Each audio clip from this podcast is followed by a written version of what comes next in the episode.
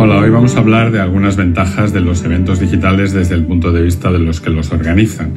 Bueno, la primera sería el ahorro de, costes. Vamos a tener ahorro de costes en espacios, en viajes para los organizadores, en seguros, en equipos, en alojamientos de ponentes, en dietas, en lonetas. La verdad es que el, ahorro de costes es, es importante. Luego la escalabilidad. Al ser un evento digital podemos alcanzar muchísimo mayor número de asistentes y de ponentes de forma sencilla. En un evento presencial, bueno, pues encontrar un salón para 3.000 personas es complicadísimo. Sin embargo, 3.000, 10.000, 15.000, 20.000 en digital, simplemente ampliando un poco los servidores, eh, sería muy posible. Luego el tema ponentes.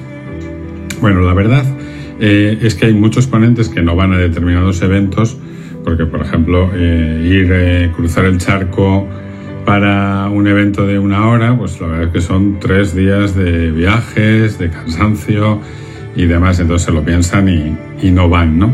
Bueno, pues aquí ese tipo de cosas no ocurren, nos lo ahorramos y podemos captar mejor nivel de ponentes y ponentes que no vendrían por motivo de que para una charla de 45 minutos, una hora, perderían tres días de, de su vida y de trabajo. Por otro lado tenemos la geografía. En los eventos digitales el alcance geográfico es universal. En un evento presencial es algo que lo convirtamos en híbrido, el alcance es la sala que tenemos ahí. Luego, también el, alcance, es decir, podemos llegar a muchos más asistentes, al igual que ocurría con los ponentes.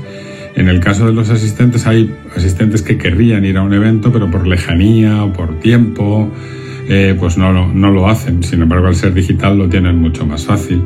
También supone un ahorro para los asistentes, que se ahorran los viajes, las dietas, los desplazamientos, la manutención e incluso a veces en el precio del evento se produce una, rebaja. También se puede eh, decir que la personalización que se puede conseguir en un evento online es mayor, que son tendencia, es decir, los eventos digitales ya no solo por la pandemia, sino anteriormente ya empezaban a ser tendencia. Bueno, pues las empresas, los ponentes, los asistentes nos tenemos que empezar a subir y mirar las tendencias. Eh, también son muchísimo más flexibles que los eventos presenciales en casi todas sus facetas. Tenemos también ventajas medioambientales, todo el tema de los viajes, ahorros, calefacción, espacios, cantidad de papel que se ahorra y demás contribuye a una mejora del medio ambiente.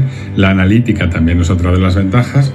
En un evento digital casi todo lo que hacemos se puede medir y disponemos de muchas mejores analíticas que en los presenciales, lo que nos va a permitir, haciendo un buen uso de ellas, eh, mejorar los siguientes eventos. Y por último, la accesibilidad. Es decir, hay en, determinados espacios y además para determinadas personas que tienen algún tipo de discapacidad, la accesibilidad se ve muy limitada. En los eventos digitales, bueno, esto ocurre bastante menos. Pues muchísimas gracias y nos escuchamos en el próximo programa.